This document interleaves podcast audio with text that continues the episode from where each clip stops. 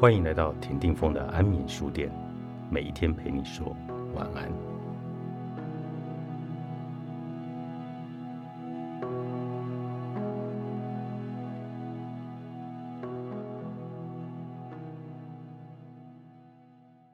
喜欢有千万种风貌与诠释。三毛，我曾告诉父亲，我喜欢上一个女孩子了。他说是谁？我想知道她的一切。我说他不认识我。更残酷的事实是，我只是一个高中三年级的学生。在即将大学联考的前夕，我希望得到你的一些鼓励。台大医学系是我的第一志愿。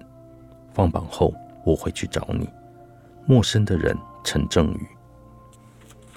正宇。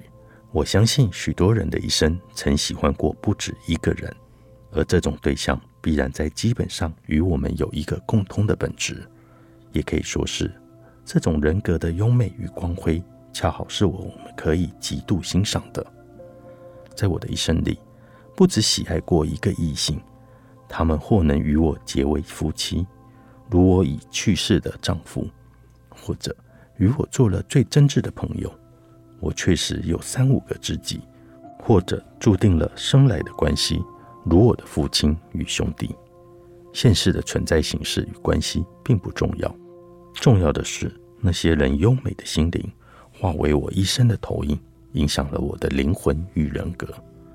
他们使我的本身受到了感召与启示，而且今生今世都默默的在爱着这些人。想起这一些与那一些人。心里只有欣慰与安宁，里面没有痛苦。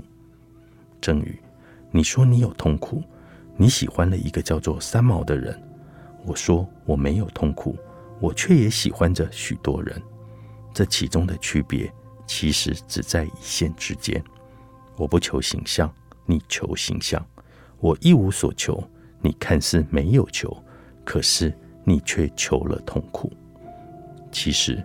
你喜欢的不是三毛，而是一种能够与你呼应的人。这种人不会很多，也不可能太少，少到一个也没有而已。那个笔名叫做三毛的人，这个世界上优美的人太多太多了。问题是，最最优美的钻石往往深埋在地底的最深处，而你却将一块普通的石头看成了钻石。不但如此。你又将石头看成了异性，孩子，喜欢这两个字有它千千万万种风貌与诠释。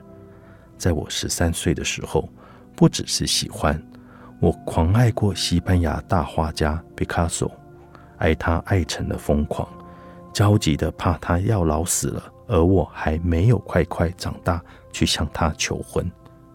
这是一件真的故事，而今。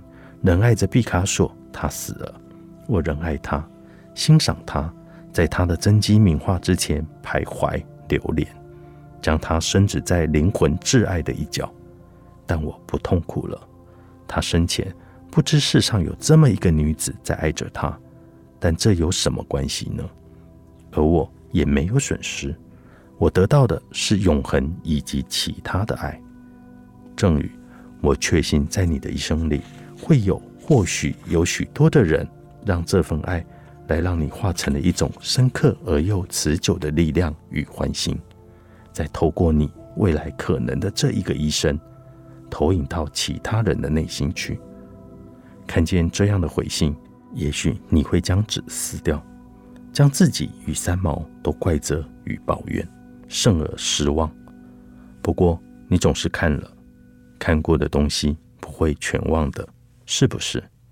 谢谢你这么好的青年，谢谢你，朋友三毛上，把快乐当传染病。作者三毛，皇冠出版。